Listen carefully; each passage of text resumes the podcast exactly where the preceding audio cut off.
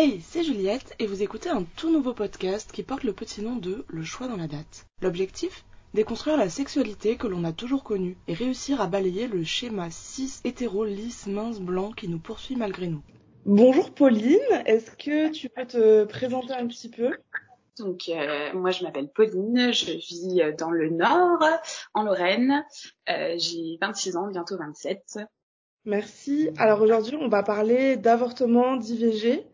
Est-ce que tu peux, enfin, est-ce que tu peux nous en parler un petit peu plus euh, par rapport à, à ton cas, comment ça t'est arrivé et euh, nous, nous, expliquer tout ça? Donc euh, moi du coup j'ai avorté il y a maintenant quelques mois. Euh, donc c'est arrivé, c'était forcément pas du tout prévu. J'étais en froid avec mon copain de l'époque, sachant qu'on a toujours eu une histoire un peu compliquée depuis des années. Et euh, du coup, j'ai appris que j'étais enceinte euh, suite à un retard de règles. Je me suis pas forcément posé trop de questions parce que au final, j'ai jamais trop mes règles tout le temps, même aux mêmes dates. Je faisais pas trop gaffe à ça. Et en fait, c'est en discutant avec une copine euh, qui d'habitude est toujours à peu près dans les mêmes semaines que moi que je me suis dit tiens, c'est bizarre, je les ai pas. Mais j'y croyais pas trop parce qu'avant que ça t'arrive, t'as toujours, je sais pas pourquoi, l'impression d'être stérile. Euh, et que c'est toujours un truc qui arrive aux autres et pas forcément à nous. Et du coup, j'ai fait vraiment euh, le test en mode euh, bah non, c'est pas possible. Enfin, je l'ai fait, mais en étant quasiment sûre que c'était non. Et là, euh, j'ai découvert que que bah si. Le test a pas mis trois secondes avant d'afficher positif. J'en ai fait un deuxième qui, pareil, a clignoté limite tout de suite. Et puis du coup, j'étais en panique parce que du coup, n'étant plus en contact avec mon copain de l'époque, ben un peu compliqué, c'était pas du tout prévu. Et bah, le choix n'était pas du tout facile à prendre puisque j'ai toujours rêvé d'être maman. Et, euh, et du coup, bah, on me le mettait un peu sur un plateau en mode, euh, bah, ça arrive là aujourd'hui. Donc, euh, bah, maintenant qu'il est là, qu'est-ce que je fais? Est-ce que je pense à moi et, et je le garde? Ou est-ce que, euh, est-ce que je laisse tomber pour l'instant et je ferai ma vie de plus tard, quoi?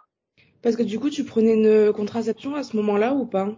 Ouais, ouais, je prenais la pilule. Alors, je dis pas que j'étais hyper régulière, j'ai eu quelques oublis, mais euh, non, non, je la, je la prenais, ouais. Parce que du coup, ta première réaction après avoir euh, eu le résultat du test de grossesse, c'est, c'est quoi? Tu fais quoi? Euh, Bah, je m'effondre. j'étais toute seule chez moi, je me suis effondrée et, euh, et du coup, euh, bah, cette, euh, j'ai deux copines euh, qui étaient au courant de, de mon retard, etc. Donc tout de suite, bah, ma copine était, enfin, on, s'écrivait et là tout de suite, je lui dis, putain, c'est positif. elle me dit, bah attends, fais un deuxième, même si bon, les faux positifs, on sait qu'il y en a, mais pas deux, enfin c'est pas possible, et pas surtout euh, d'habitude t'attends quand même les cinq petites minutes ou les trois minutes. Là pas du tout, en une espace de dix secondes euh, il y avait les deux traits, donc euh, il y avait pas trop de doute possible. Et là elle m'a dit écoute va tout de suite à la prise de sang, sachant que j'ai fait le test un vendredi soir et quand je sortais du boulot, donc il était déjà 18 heures, le temps que j'aille l'acheter, etc. Et en fait, les prises de sang, ça ferme à 19, donc je suis arrivée à 18h45, je crois, à la prise de sang, euh, complètement en larmes. J'ai failli avoir un accident de voiture plusieurs fois parce que bah, je pleurais au volant, je savais pas quoi faire. Et surtout dans ce truc de me dire, je voulais plus lui parler à lui. Et là, si c'est vraiment ça, comment je comment je fais? Parce c'était pas possible, quoi, de de reprendre contact au bout de 15 jours alors que euh, bah, je l'avais complètement Enfin, j'ai essayé de l'effacer de ma vie et là de lui dire bah écoute ça fait 15 jours que je te donne plus de nouvelles mais il faut qu'on parle. Donc euh, donc non non je me suis effondrée et, et je savais plus quoi faire. Et du coup ta prise de sang elle a été positive et euh, par la suite t'es allée euh, chez un gynéco chez chez une sage-femme euh, ou, ou à l'hôpital ou t'es allée où? Eh ben du coup faut savoir que euh, bah, de base, les gynécos ne sont pas mes amis, donc euh, du coup, euh, j'étais, j'y allais un peu reculons. Euh, faut savoir que déjà la prise de sang, au niveau du taux, euh, justement de cette molécule qui te dit ta grossesse, c'est assez compliqué parce que il te donne un taux qui est entre temps et temps de semaine. Mais en fait, euh, tout, tout sur le, sur le, le, papier que tu reçois en fait par mail, euh, c'est pas très clair. Tu sais pas combien de semaines t'en es, donc du coup panique à bord. Et en fait, euh, j'étais incapable de, de savoir ce qu'il fallait que je fasse au moment-là. Donc euh, première réaction, ben en fait, ça a été de l'appeler lui. et lui demander de venir bah, du coup le samedi matin parce que le vendredi soir clairement bah, j'ai fait une nuit blanche hein, j'ai pas dormi et, et du coup bah, il fallait que je lui dise et puis et puis en fait une fois que je lui ai dit j'en ai parlé à ma sœur euh, qui n'était pas du tout au courant de tout ça. Et, euh, et c'est elle en fait qui m'a aidé à reprendre un peu le dessus parce que au travail je pouvais pas m'absenter.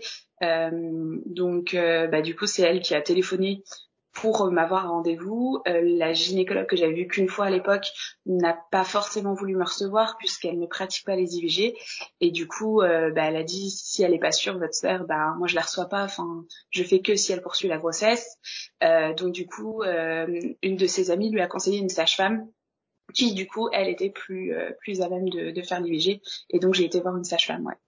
Et du coup, qu'est-ce qui t'a fait changer d'avis entre euh, le moment où tu te dis je vais peut-être le garder et le moment où tu te dis euh, je vais aller voir cette sage-femme pour demander un IVG Eh ben, en fait, euh, je suis allée voir la sage-femme vraiment dans le flou total. C'est-à-dire que j'ai eu au téléphone avant pour prendre rendez-vous et je lui ai expliqué la situation entre je suis perdue complet et je n'ai absolument pas d'avis sur le sujet. C'est-à-dire que pour moi, l'avortement, c'était hors de question de base. Euh, c'était quelque chose que je ne pensais jamais euh, faire et je ne pensais jamais être capable euh, de pouvoir le faire et de vivre avec par la suite. Et donc en fait, elle m'a, elle m'a tout expliqué. En fait, elle m'a, elle m'a expliqué les deux possibilités, le fait d'avorter, comment ça se passerait, les deux méthodes, en fonction aussi du nombre de semaines. Donc c'était obligatoire de faire très vite le rendez-vous pour pouvoir faire l'écho de datation, puisque la prise de sang n'était pas très claire. Donc euh, et là voilà une fois qu'on a fait l'écho, euh, bah là elle m'a dit voilà t'as tant de semaines pour euh, réfléchir. Donc il me restait je crois une ou deux semaines grand max euh, pour euh, les médicaments et après un petit peu plus euh, pour euh, pour du coup euh, l'hospitalisation l'aspiration. Et donc voilà elle m'a dit moi je je peux rien faire à votre place. Normalement vous avez un délai de 7 jours je crois pour prendre la décision. Sauf que là si c'est médicament vous avez que quelques jours, il faut se décider rapidement.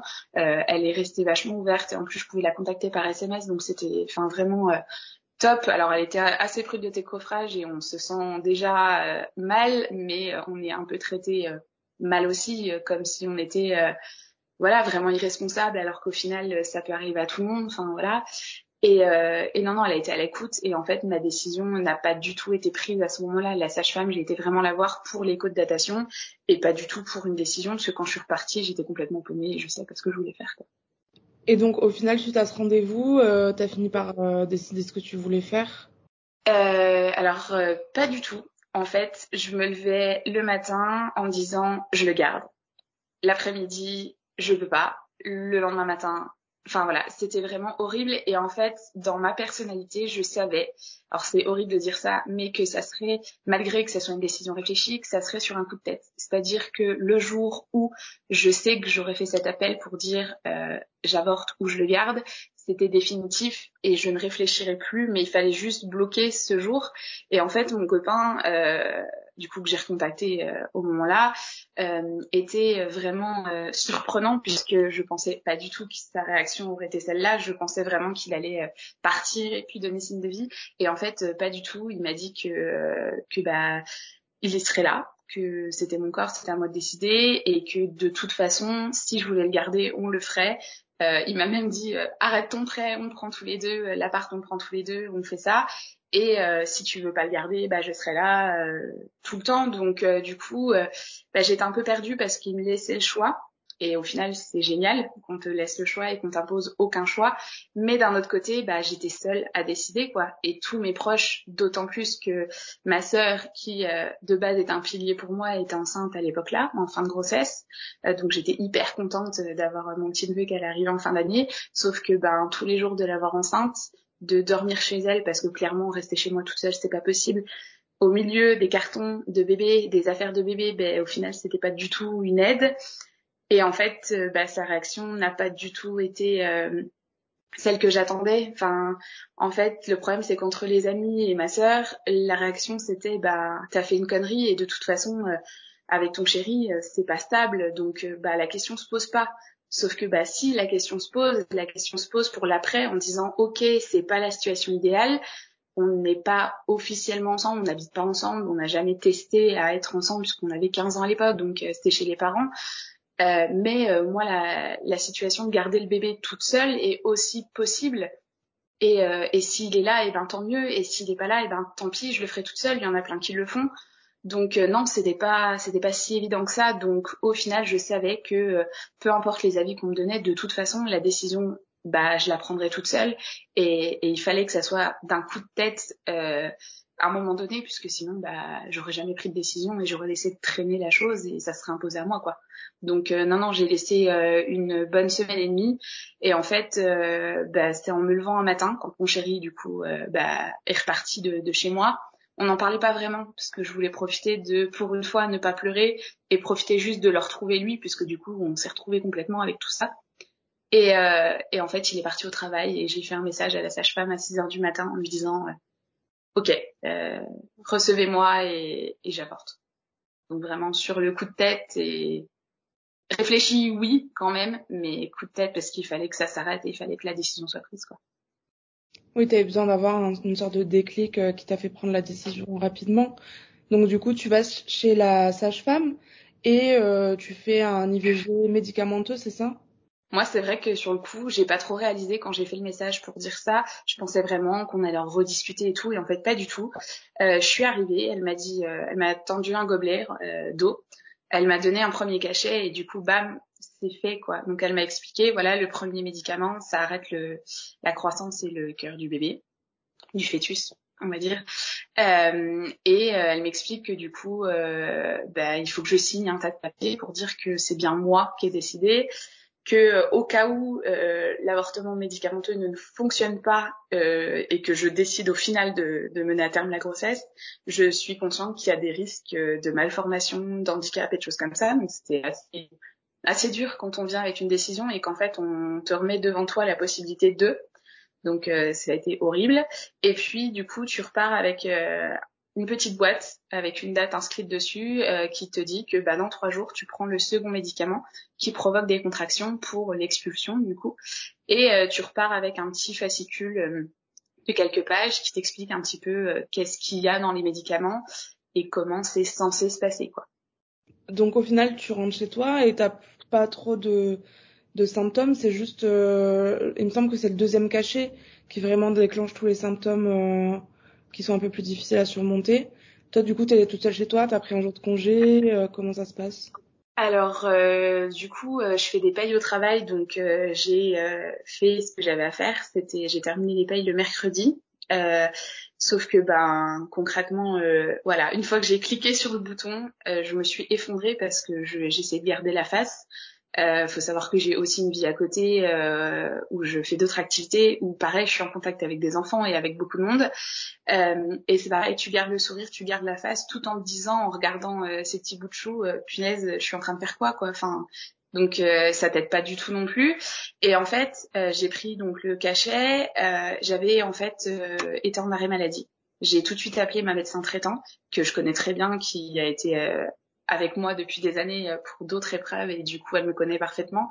Euh, et j'en j'ai une confiance euh, absolue. Enfin sans les limites euh, la proximité entre médecin et patient est un petit peu dépassée parce que voilà elle me connaît très bien. Et elle c'est pareil elle savait mon désir d'enfant. Donc pour elle elle était un petit peu surprise quand je lui ai dit que du coup bah j'étais perdue et que je pensais quand même avorter donc elle a eu un peu peur pour moi sur ma façon de réagir après coup euh, mais euh, voilà, comme comme les autres, euh, elle, elle a dit qu'elle serait là et tout, donc elle m'a mis en arrêt en me disant, écoute, tu vas continuer à travailler et te poser cette question.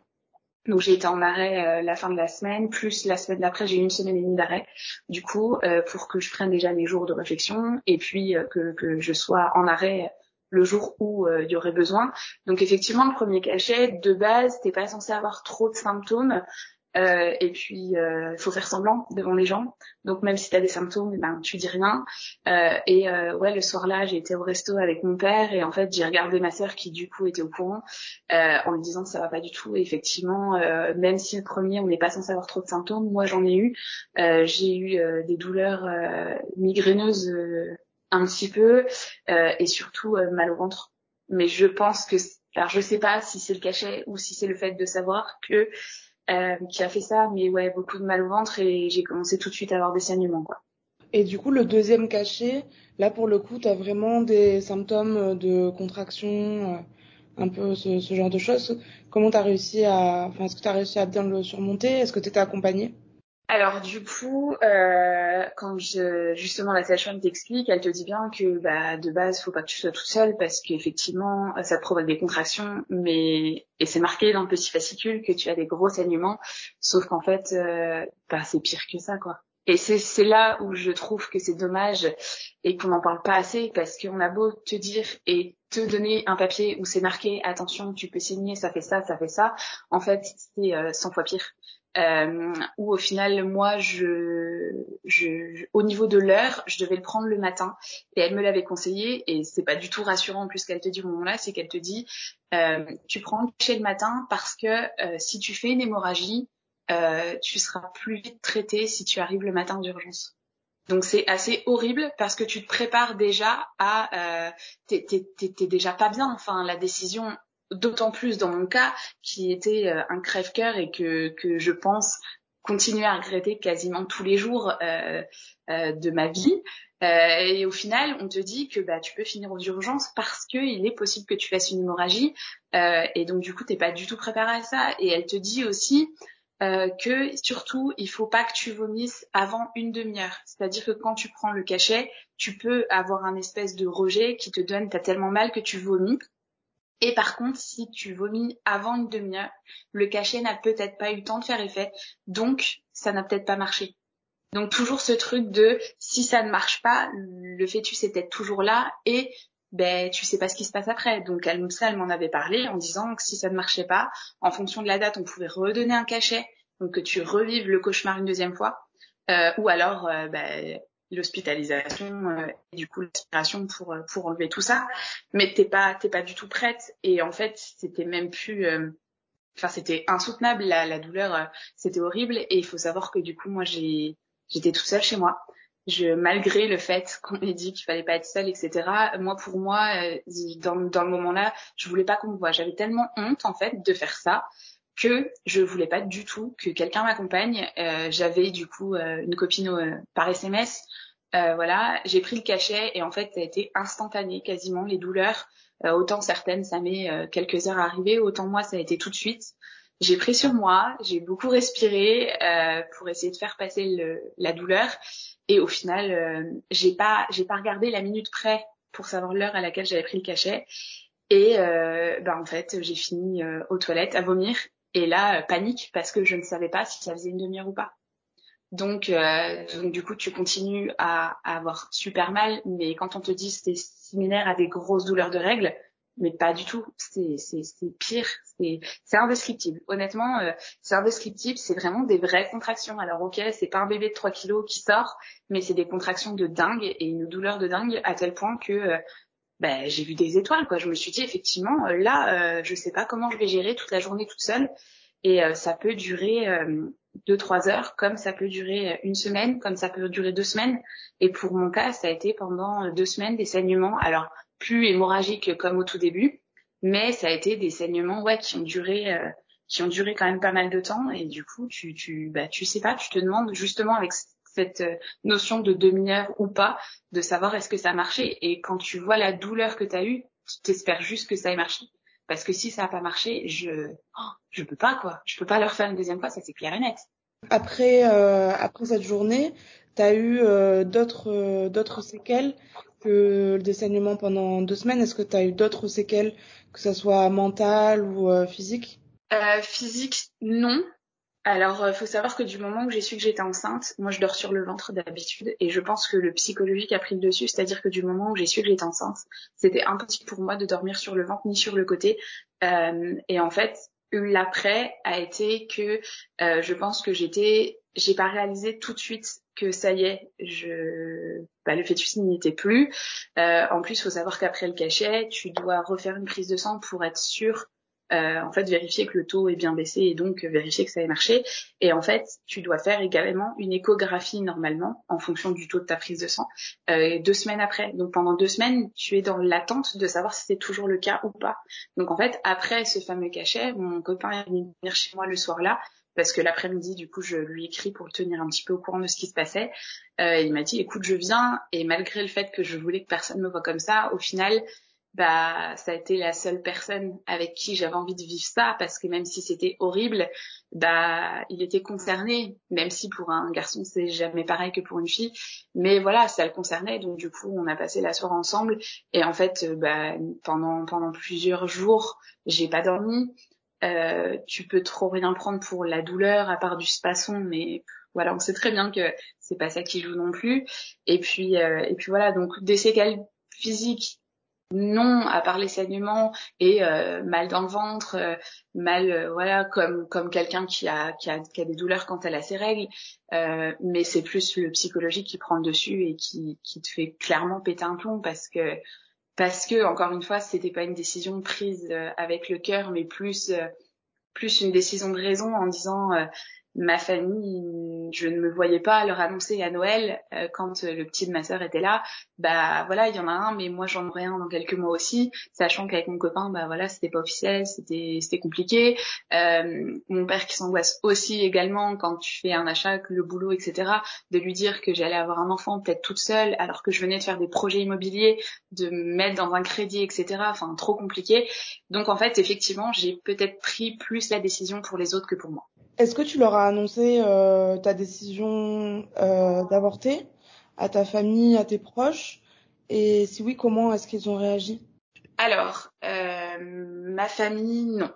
Personne n'est au courant. Alors, euh, j'en ai parlé à quelques-uns euh, après coup.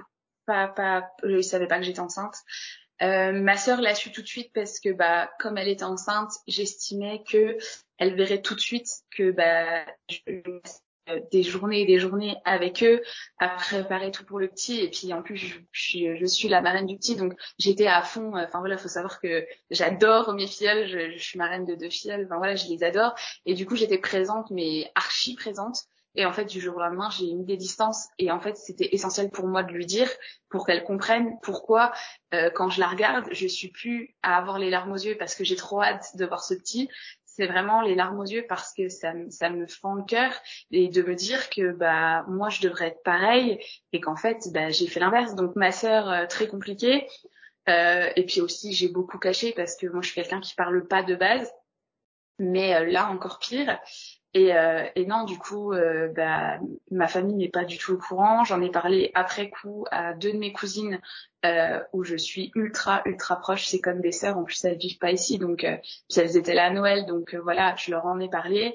mais sinon, mais sinon non, personne ne sait. J'en ai aussi parlé un peu à ma maman, mais pareil après coup, une fois que le petit était là, parce qu'elle comprenait pas pourquoi j'étais autant autant après et autant autant sur la défensive et euh, et t'as beau cacher à tes proches que ça va pas, ceux vraiment qui te connaissent bien, en un clin d'œil ils le voient et donc je me suis dit bah au moins elle comprendra peut-être. Euh, faut savoir qu'avec ma maman ça a toujours été un petit peu compliqué comme comme elle s'est séparée de mon papa, mais on a retrouvé des liens mère-fille et là je pense que c'était un peu essentiel pour moi. Je pense que ça m'a un petit peu délivré de quelque chose et je dirais pas comme un cadeau, mais de lui montrer, euh, même s'il y a eu des années qui ont été difficiles, bah là, je veux refaire confiance à ma maman et je te donne un secret que personne ne sait.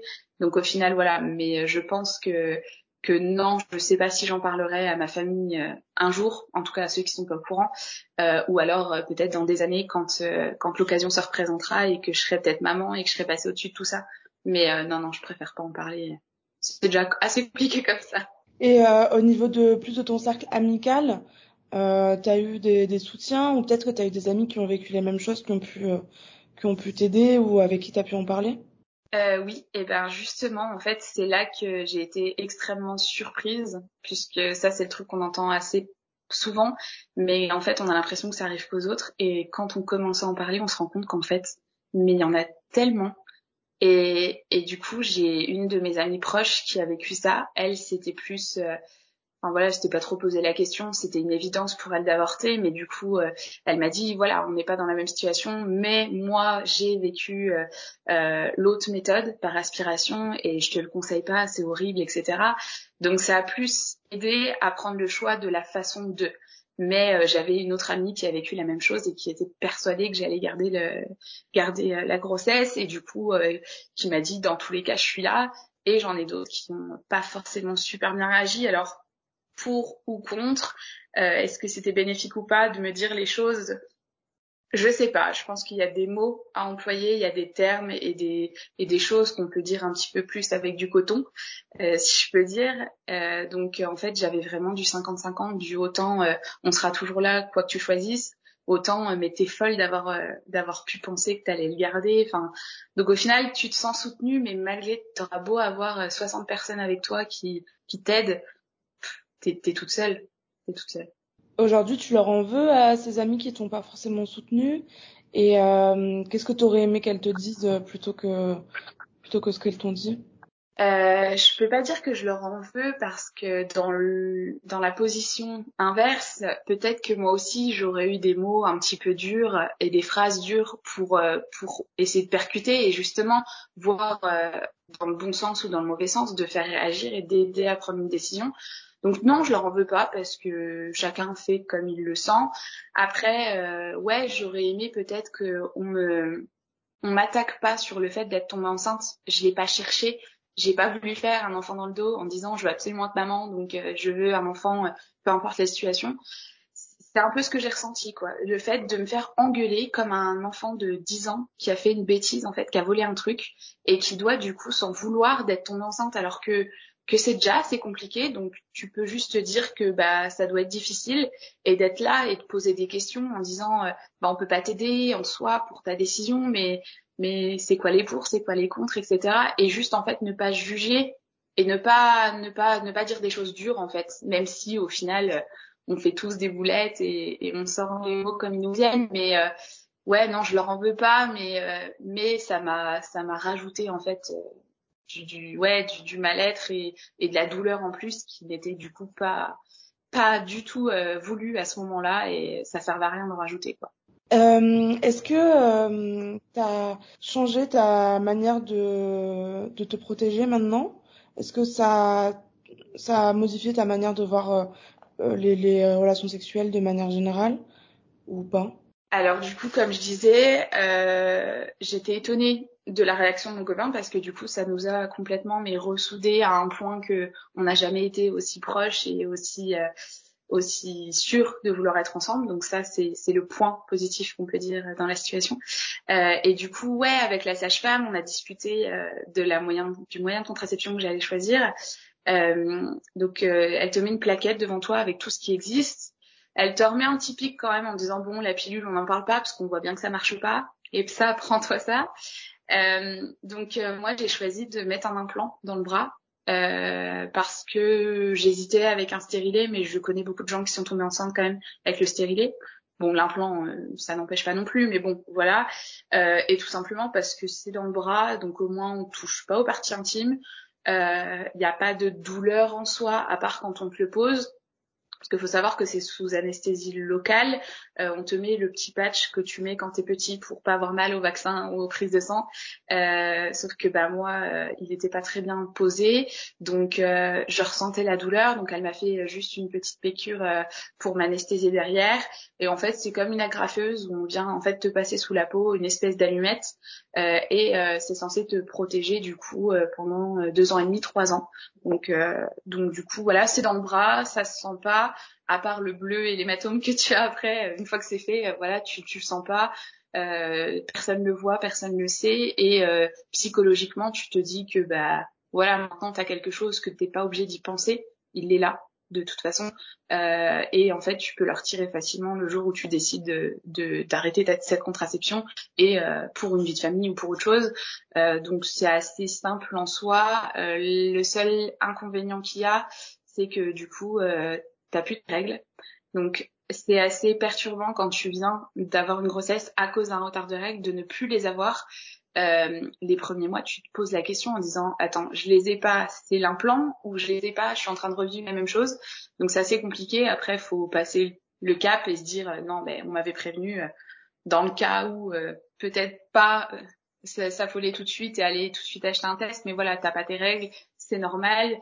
Et puis, euh, puis ça peut arriver euh, comme ça, mais, euh, mais voilà. Mais c'est vrai que du coup, suite à ça, j'avais plus de rapport pendant facilement, je pense, trois trois semaines, un mois, où c'était hors de question, c'était pas possible. J'étais encore trop trop fragile et ça pouvait encore trop arriver tout de suite pour que je retombe dans le dans le même schéma. Donc donc non, ça a juste changé ouais ma méthode de contraception, mais depuis voilà quoi.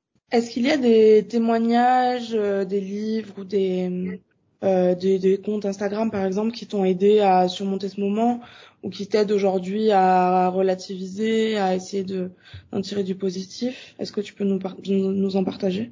Euh, alors moi du coup je me suis pas forcément tout de suite intéressée à ça dans le sens où c'était assez euh, traumatisant et, et j'ai encore aujourd'hui du mal à me relever de tout ça. Il y a des jours où ça va, des jours où ça va pas.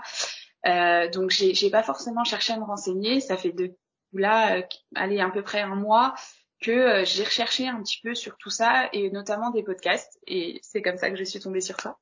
Euh, donc ouais, les, les podcasts que j'ai pu écouter m'ont un petit peu aidé dans le sens où je me suis dit ok, euh, ça arrive vraiment à des filles lambda et on a toutes vécu ou pas la même chose, mais ok ouais ça existe et punaise c'est dommage qu'on n'en ait pas parlé avant quoi parce que euh, il y a peut-être des réponses que j'aurais eues pendant que j'étais en train de vivre ça qui m'auraient peut-être aidé ou soulagé de certaines choses, euh, notamment sur le choix du médicament ou euh, de l'hospitalisation, parce que quand j'ai eu les médicaments, c'était tellement horrible que je me suis dit ouais j'aurais peut-être dû me faire hospitaliser, au moins j'aurais pas ressenti ça. Et au final, en écoutant les podcasts, bah, j'ai eu les réponses en disant bah non c'était aussi horrible pour elle, donc en fait il n'y a pas de meilleure solution.